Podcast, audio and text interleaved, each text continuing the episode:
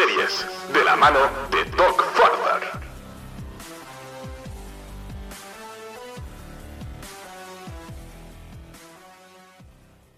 No soy esa que tú te imaginas. Una... Hola compañeros y amigos, soy Doc. Bienvenidos a un programa especial.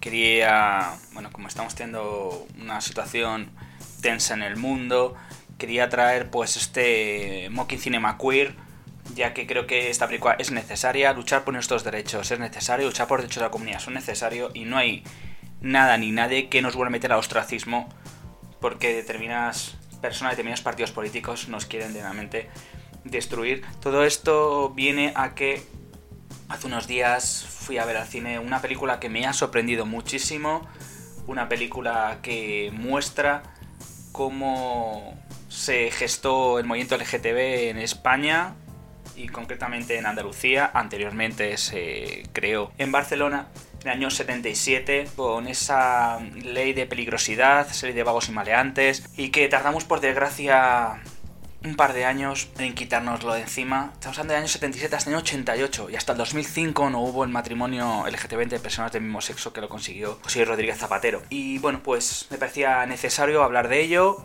me parecía necesario comentar cómo se ha gestado alguna de las cosas que vemos en la película y comentaros de la época, porque la película en sí es una historia desconocida para muchas personas, entre ellas yo. Yo la verdad pues soy una persona que está dentro del movimiento y la verdad que lo defiendo, he hablado de series como Pose, que además los chicos de la película pues les hicieron un pequeño test en los 40 y bueno pues tenemos canciones muy míticas que demuestra que tú puedes querer quien quieras, a quien, a quien le importa y todos me miran de Gloria Trevi, la canción que es una de Maitrini y te estoy llamando locamente de las grecas en este caso, que son canciones pues la verdad que muy chulas. Y bueno pues voy a hacer un análisis de esta película, voy a comentar ciertas cosas sobre el movimiento, en este caso que se creó en el año 77 en Sevilla, la película que estamos hablando de Te estoy llamando locamente, película dirigida por Alejandro Marín, guion de Carmen Garrido Pacas y Alejandro Marín. Y entre el plantel que es muy grande, tenemos a la gran Alba Flores, que es un personaje que me gusta muchísimo, Ana Wagner, ganadora de un Goya por la voz dormida, que hace de la madre de nuestro protagonista, Miguel, interpretado por Omar Banana. Ha habido muchas coñas con Omar Banana. ¿Es tu nombre real o no? Sí, es un nombre real. Y yo le conocí por la serie, en este caso miniserie, La Reina del Pueblo, que la voy a ver en Fluxer. Y yo a partir de ahí le conocí. El personaje me pareció bastante interesante. Y bueno, pues también traeré una cosa que vi en este caso en la película, un programa que pensaba que no existía que se llama Gente Joven. Entonces también voy a traeros eso. Entonces voy a, más que spoilearos la película, os voy a contar un poco qué es lo que se gestaba en ese momento. Tenemos por otro lado a la Dani, que es esta chica transformista que va a ayudar a Miguel a definirse, porque Miguel es una persona que está metida en el tema de la abogacía. Un adolescente que, bueno, pues en principio quiere ser abogado, su madre es sastre, interpretada por Ana Wagner, y pues quiere aspirar a artista y está en el programa Gente Joven. Este momento fue gestado paradójicamente en el seno de la iglesia, será ayudado por un actor que para mí es bastante conocido, Jesús Carroza. Le hemos visto en películas como El Niño, Modelo 77, La Isla Mínima y Siete Vírgenes.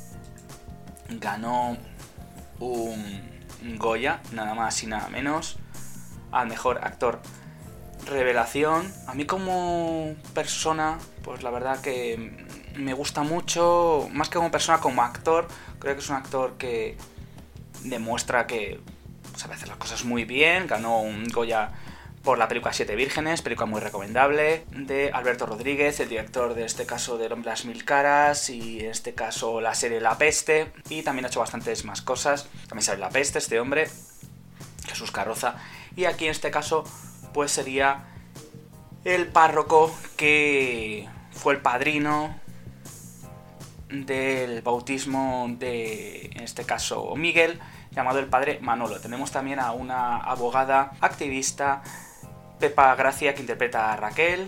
Tenemos a Don Ignacio, que la verdad que es un abogado muy de derechas, interpretado por Manuel Morón. ¿Qué voy a hablar de Manuel Morón? Manuel Morón, una persona que le, que le habéis visto en muchísimas películas.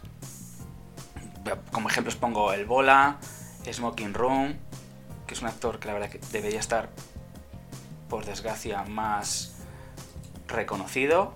Algo que no entiendo. También está Celda 211, Ni quería cofradía, Azul Oscuro Casi Negro, película que recomiendo muchísimo de Daniel Sánchez Arevalo. Por desgracia, pues bueno, no tiene el reconocimiento suficiente. Siempre se considera que es un actor un poco secundario, en esto discrepo un poquito, pero bueno. También tenemos a Maripaz Sayago, que la habéis podido ver en series como Allá Abajo, Carmina Revienta, Carmina Yamen.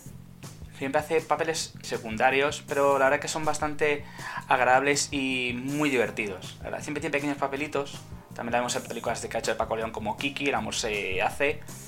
Y en este caso Rainbow, la última película que ha dirigido en este caso Paco León, entre otras, porque siempre, eh, por suerte o por desgracia, pues sale de personaje secundario. Y que más, así, pues en principio, bueno, también tenemos a Alex de la Croa, que interpreta a Millie. En el caso es una actriz activista que la podéis ver en la serie La que se avecina, en la nueva, bueno, en las últimas temporadas que haría una persona que se llama Los Chiques. Entonces, bueno, es una persona que saldría en estas últimas temporadas en el nuevo edificio. Y lo que está comentando, pues la película nos va a comentar los dilemas que tiene Miguel y Reme. Son personas que viven el día a día. Reme tiene una sastrería que la tenían por parte de la familia.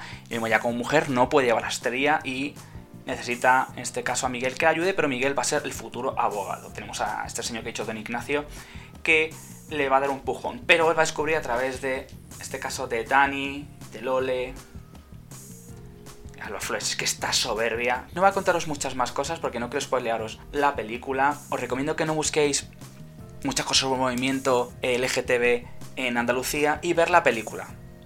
La película, por desgracia, es un hecho real, el personaje no está basado, pero vamos a ver algunas personas que lucharon por el movimiento LGTB. También comentaré algunas de las personas que fundaron el movimiento LGTB y, y, en este caso, los activistas trans en este caso. Y bueno, pues la película es una alegoría a el amor, ya que alguna ley de peligrosidad, que era la ley de vagos y maleantes de referencia a homosexualidad, que también lo están comentando en una serie que seguramente traiga, que la noche de Tefía. Me cabrea bastante, entonces bueno, voy a intentar comentaros algunos datos que he encontrado en este caso de cosas que estamos viendo en la película en este caso, y por lo que he dicho antes, el movimiento LGTB fue creado irónicamente en el seno de una iglesia católica y en el año 77.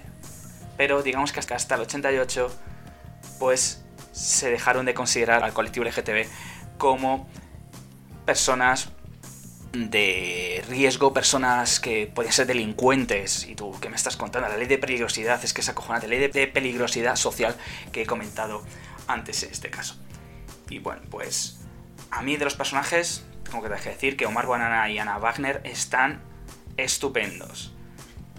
La génesis de todo esto, pues nos cuenta el 2018 cuando en este caso, en los 40 años que hubo, en este caso el primer orgullo en nuestro país, pues el joven director malagueño Alejandro Martín, que saltó a la fama por una serie muy recomendable que en el canal hemos comentado que es Maricón Perdido, y en este caso pues quiso saber pues cómo se había gestado el movimiento LGTB, y descubrió determinados hechos reales que le extrañaba que nos hubieran contado. Y también para mí, yo estas cosas no las conocía y la verdad que me irrita bastante. Entonces se puso en este caso en marcha y eh, también el director de Nacho no conduce, pues ha participado en algún largometraje del colectivo, La hija de alguien 2019 y, el, en este caso, como he dicho, en 2021, pues esa grandísima serie que a mí Maricón Perdido. Y también podéis ver, esta podéis ver en TNT, que la estrenó basándose en la vida del gran, grandísimo Bob Pop, que le mando un saludo, no creo que me escuche, pero bueno, me han retuiteado en este caso, pues mi comentario que hice a los cines embajadores cuando fui a verla y a Ana Wagner y a la productora Filmax. La verdad, es espectacular. Realmente,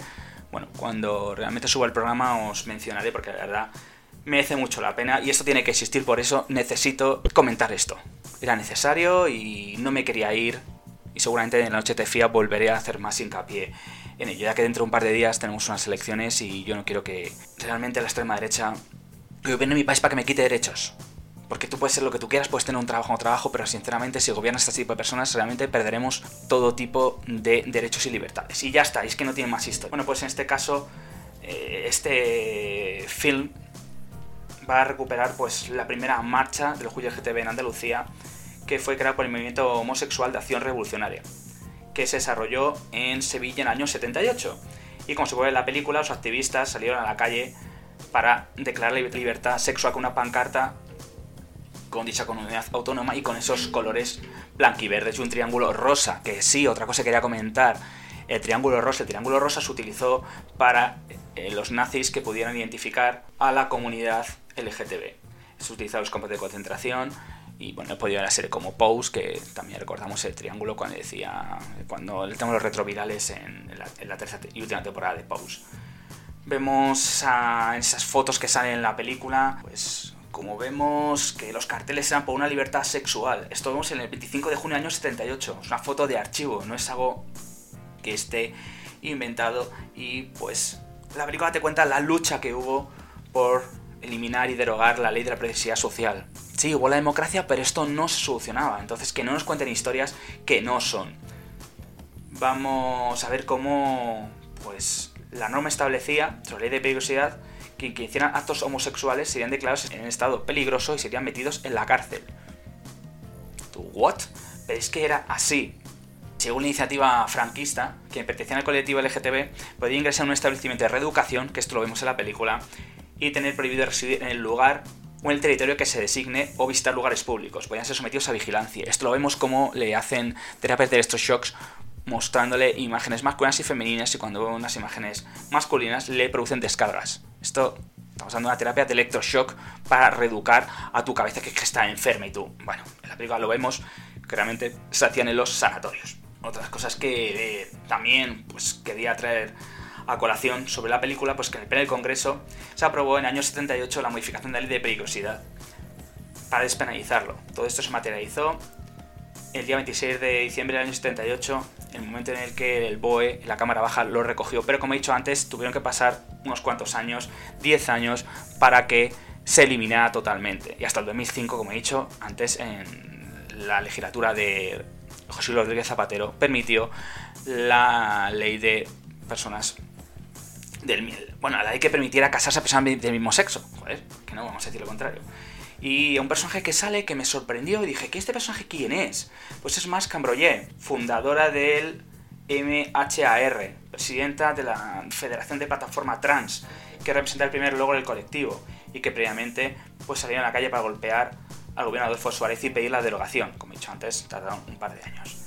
Y en este caso, pues la canción que canta Rigoberta Bandini, que la ha creado para esta película, pues te dice cosas como tengo ganas de no explicar por qué yo te quiero querer sin miedo a que puedan volver. Pues sí, yo también tengo miedo a que puedan volver y la democracia existe para eso. Es que si no, Europa está volviendo a la ultraderecha y ¿qué haces? Nos metemos en este caso nuestras casas, nos pega una paliza porque hagamos algún comentario inadecuado, pues la verdad que está el tema bastante en alza. Y bueno, pues este movimiento político y social pasaba por solicitar la amnistía para personas presas a causa de la ley de peligrosidad y la derogación de la misma en este caso. No obstante, hay que decir que Marc Rambroyer, pues el gemel del MHAR arrancó en plena clandestinidad, tres meses antes de la muerte de Franco, para que veáis.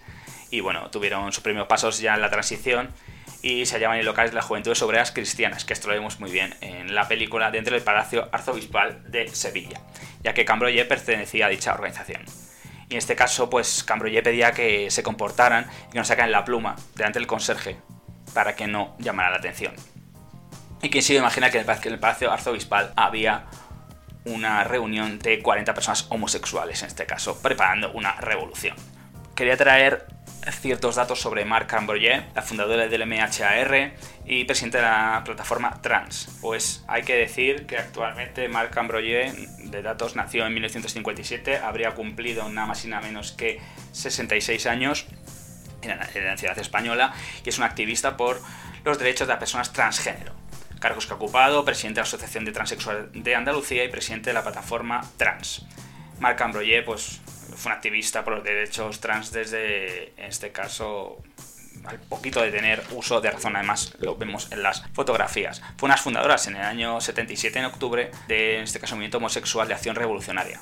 Convocó la segunda manifestación por la libertad sexual. En el año 2007 fue una fundadora de la Asociación de Transexuales de Andalucía, el ATA, y Silvia Rivera fue nombrada presidente por unanimidad desde su creación es presidenta de la Federación Plataforma Trans. En 2014 la Ley Integral de Transexualidad aprobada por Andalucía fue la pionera en este caso que condujo a la patologización, claro, es que es una patología, patologización de las entidades de las personas transgénero y reconoció que los humanos pueden elegir libremente su identidad y expresión de género. Esto ha sido hasta hace dos días, que es alucinante. Y en el 2018, junto contra 16 transexuales y madres de menores, declararon en huelga de hambre, convocando a Unidos Podemos a presionar la ley de, en este caso conocida como Ley Integral de Transexualidad en el ámbito estatal. Duró 11 días y en este caso Unimos Podemos consiguió que en agosto de 2019, pues para en diciembre de ese año lograron que se produjera una donación al colectivo sobre la lucha para luchar contra todo ese prosfranquismo y archivo que había habido. De esta forma, pues el movimiento de disidencia sexual nace debajo de las enaguas de los arzobispos sin que lo supieran, qué gracioso, y derivó a la marcha del orgullo LGTBI. Ah, sería LGTBIQ, en el año 1968, más concretamente el 25 de junio.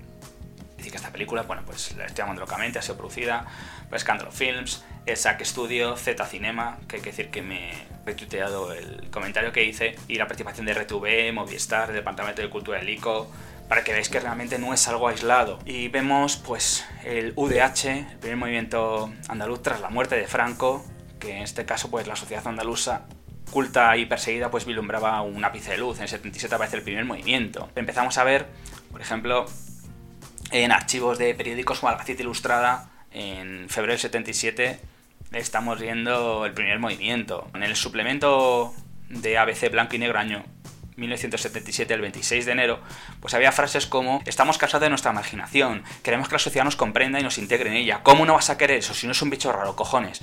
La misma sociedad que nos conduce a la prostitución. Claro que sí, porque tiene que estar clandestinamente y lo vemos en la película. Lo primero que buscamos es que el homosexual se conciencie de su problemática y que se realice como tal y que afronte esa situación. ¿Cómo no vas a cabrearte? Es que luego dirán que es que me caliento la boca. Y cuando lees, en este caso, que la UDH, la Unión Democrática Homosexual, se diferenció de resto de movimientos porque la única utilizaba nomenclatura democrática, a diferencia de otros movimientos LGTB como el Frente de Liberación Homosexual. Hay que resaltar que no podíamos hablar de derechos trans en esos años todavía. No había ni derechos para los homosexuales, me refiero para los gays y lesbianas. Entonces, para la gente trans, pues en principio no se planteaba, pero bueno, en este caso, pues poquito a poco se ha ido haciendo. Y pues en principio, claro, la UDH se dirigía al pueblo malagueño exponiendo ideas como estas, chicos, para que veáis. La iglesia es culpable en primer grado por su visión moral minimalista basada en el concepto de la ley natural. Bueno, la mitad de la iglesia me voy a callar lo que se dedica a hacer en nombre de Dios y mucha culpa y mucha culpa y mucha redención y mucho pecado. Me voy a callar en eso, porque todavía seguimos hasta, nuestros días. Otras frases que traen en este caso en el manifiesto del UDH, dice, nos vemos sometidos a una represión legal y social por parte del gobierno que ha tipificado nuestra manera de ser, la cual es diferente como un delito. ¿Qué me vas a contar? Abolición de la ley de peligrosidad social, la ley de pagos y maleantes. Es que Denunciamos que nuestro marginación social es el 70% y los homosexuales no encuentran otra salida para subsistir que la prostitución. ¿Qué es lo que pretendían? Si te daban trabajo, te van a mirar con lupa. Desaparición de discriminación social y laboral y cultural, que esto podría ser ahora mismo. Hemos tenido temas de que en determinadas comunidades autónomas han prohibido guiar porque es que incita a que los niños sean homosexuales. ¿Qué coño me estás contando? ¿Qué te estás fumando, en serio? Eso sí, tú puedes dedicarte a tener hijos fuera del matrimonio y, si luego te abortas, ¡ay, no pasa nada! Que Dios me va a perdonar, vete a tomar por culo. Así te digo. Todo este manifiesto podéis leerlo en el periódico Cambio 16, número 264, del año 1976, del 27 de diciembre. En este caso, pues los integrantes del UDH eran principalmente jóvenes trabajadores de cada, este caso, sector marginal de la comunidad andaluza, la situación económica que tenían. No era gente rica, la gente rica por la general, lo vemos en la película, cómo tapaban la homosexualidad. Fue un gran apoyo a las juventudes universitarias que sin pertenecer al colectivo pues no concebían la homosexualidad como un problema o enfermedad. Estos jóvenes ayudaron a los integrantes del movimiento a llevar campaña y establecer relaciones con instituciones y partidos políticos y excursiones a bares de Andalucía y Torremolinos. Sí, Torremolinos sabía que en este caso la cuna de homosexualidad por excelencia. Sin embargo, a pesar de esto y a pesar de cercanía con partidos de la izquierda, porque siempre la izquierda, a pesar de que a la derecha también hay, la izquierda siempre ha apoyado, en este caso que me diga lo contrario, bueno, pues siempre la derecha creo que ha tirado por los intereses de la gente rica, sea o no gay. Y los que son gays pobres y no llegan a fin de mes y no tienen derecho y no tienen posibilidades, que se jodan y ya está, y dejamos de chorradas. Muchos pueblos andaluces seguían mirando con desprecio la homosexualidad, y esto sí hasta hace dos días, lo que provocó que partidos políticos no apostasen por esta asociación para no perder el voto. Vas a perderlo. Tontería, Dios mío. Y en este caso, pues, decidieron dar la cara en el año 77, el 13 de enero, en la acción universitaria de Elegido, donde resumían su manifiesto. Provocó varias reacciones en la prensa española, esto lo vemos en la película, como Sultán Octavillas. En el caso vemos en el ABC, el 14 de enero del año 77, como decía, se ha constituido en Málaga una asociación democrática de homosexuales que la tarde de ayer inundó de octavillas la zona universitaria de Elegido. Dichas octavillas homosexuales piden solidaridad y comprensión por parte de la iglesia y de la sociedad. Que digan que han inundado octavillas pues claro, ¿cómo vas a hacerlo si no? Es lo que se hacía. Se iba por la calle o si ve los coches soltando octavillas. El periódico El Sol de España, el 14 de enero del año 77, dice que hace unos días nos referíamos a la inundación de carteles, para que veáis, ¿eh? de la Asociación de la Amistad y Solidaridad con el pueblo saharaui. Hoy tenemos que referirnos a otra inundación, la octavillas firmadas por la Unión Democrática de Homosexuales. Que inundación suena como algo ofensivo, ¿qué queréis que os diga? Pero es que era necesario. Bueno, yo creo que en principio, según a cómo lo quien te lo esté contando se ve de una manera u otra. Revista blanco y negro, entrevista a miembros de la UDH, no se les nombraba, pero sí se les fotografió. Sí, bueno, en principio todo esto te lo dicen, que no se les fotografía, pero si luego eran marcados y fichados, eran perseguidos por la secreta en este caso, o por los grises. No pedimos compasión, sino comprensión, no tenemos relaciones sociales. ¿Qué te lo está diciendo? En el blanco y negro año 77, pues quería recuperar pues de la revista satírica Matarratos, que decía en su sección Gay de mí, pues los que se han lanzado al ruedo son los nenes de Unión Democrática Homosexual, para que veáis, que se dejan hacer reportajes utilizando sus nombres auténticos y dejándose fotografías, no con un, legítimo orgullo de ser gay, sino ser una consciente tranquilidad de algo que nadie puede responsabilizarles, aprender machos y vosotros también mariquitas pasadas folclóricas, que hay que ser serias y formales. Sí, bueno, era la forma de expresarlo, puede que no fuera adecuada, pero si de forma ellos lucharon con mucha seriedad y con mucho arrojo. Y vemos en la película que es bastante triste algunas escenas. Reportaje en este caso de la Gaceta Ilustrada decían que veáis lo que dice la Gaceta Ilustrada, ¿eh? Los homosexuales dan la cara un reportaje en el que por primera vez la prensa española se proporciona el nombre legal y fotografía de personas homosexuales. Sí, ¿qué pasa? Ya está, sí, marcados estaban, marcados como las reses. La Gaceta Ilustrada, en este caso en el 20 de febrero del año 77. Para que veáis. Y bueno, la ley de peligrosidad y rehabilitación social pues en este caso lograron la UDH la recogida de firmas para derogar la ley de peligrosidad. Contó con el apoyo de grandes personalidades. En la cultura, qué casualidad. Rafael Alberti, Juan Antonio Bardem, director de cine, Antonio Gala, escritor, por desgracia fallecido, Ana Belén y Víctor Manuel, pareja de músicos, las cuales admiro muchísimo. Y la UDH pone especial empeño en organizaciones norteamericanas a través de clientes de varios Torremolinos, consiguiendo contactos de la organización gay en Estados Unidos. El movimiento gay en Estados Unidos con Stonewall pues era bastante más fuerte. Comenzaron a conseguir más apoyo en el año 77, posibilitando que en el décimo Congreso Federal de las Juventudes Socialistas se aprobara la ponencia homosexual, la cual se exponía, para que veáis chicos, la imaginación social y discriminatoria que sufren los homosexuales y su fundamento lo relativo a la esfera de relaciones sexuales y en la estructura ética sexual, la homosexualidad, la diferenciación que ha sido conceptuada por la sociedad burguesa como una mera perversión antinatural por su actuación de heterosexual. Bueno, sí, y los que violaban a niños y los que maltrataban. Ah, es que eso, bueno, era justificable. Ay, pues que tiene una enfermedad. Ay, vaya por Dios, pero eso se justificaba. Los curas también. Y la sociedad en la que vivimos actúa discriminatoriamente hacia homosexuales. Sí, y lo está haciendo hasta hace dos días y todavía sigue sucediendo algunas cosas, porque esto, como dice en la película, hay que educar a la gente desde la infancia, para que sepan que no es algo raro.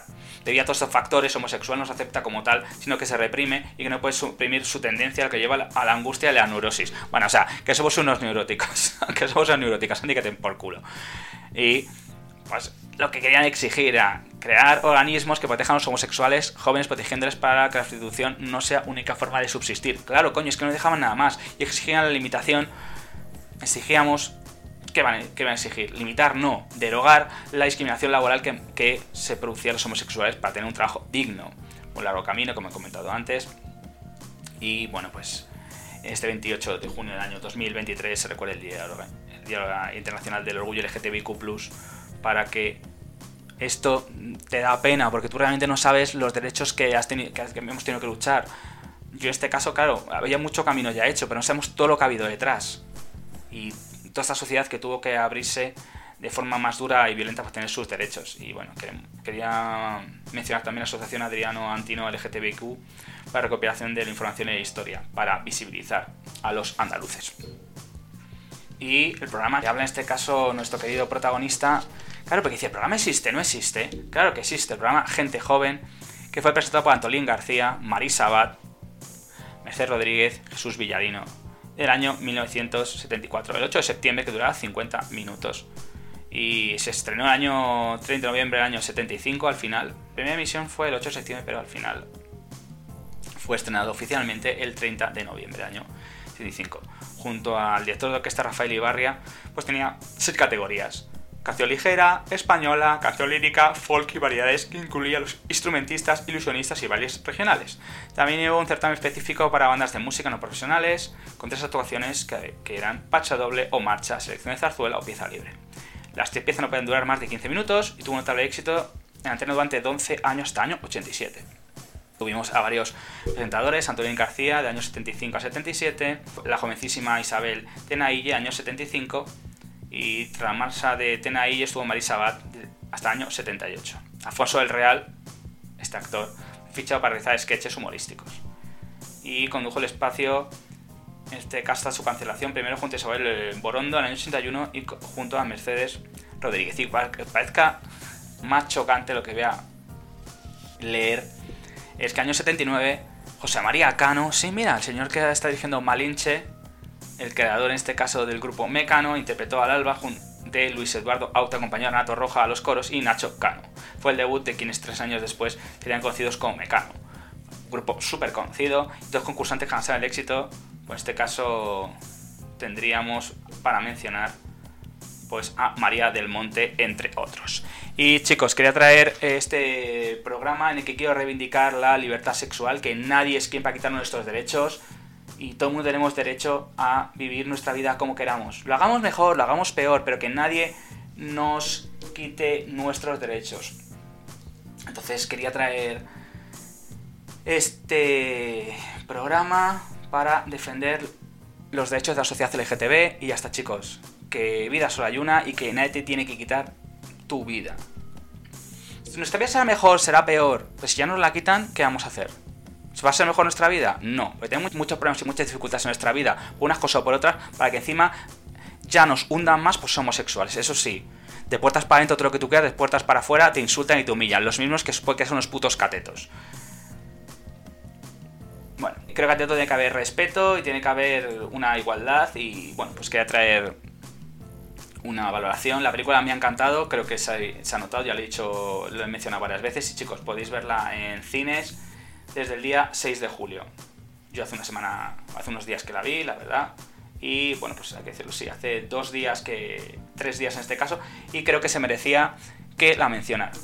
En este caso, en el cine Embajadores, pues tuvo Ana Wagner con Alejandro Marín en una charla que no pude ir en este caso, pero bueno, Ana Wagner, que vive cerca de mi casa, pues un día la veo, se lo diré que le agradezco que haya presentado una película como esta. Así que nada, chicos, vivir felices es mi aportación. No es la última que haré. Este año seguramente sea de las últimas que haga a la comunidad queer. Y bueno, era necesario traer este programa en el que quiero reivindicar esta película y este movimiento que mucha gente desconocerá. Y por favor, os insto a que veáis la película Te estoy amando locamente. Y nada, con esa gran Maritrini que suena y las grecas. Así que nada, chicos. Ver la película y disfrutar de vuestra vida, que nadie os la quite. Nadie. Chao, chicos, y vivir y amar a quien queráis sin que nadie os diga lo que tenéis que hacer. Chao. No soy que tú te imaginas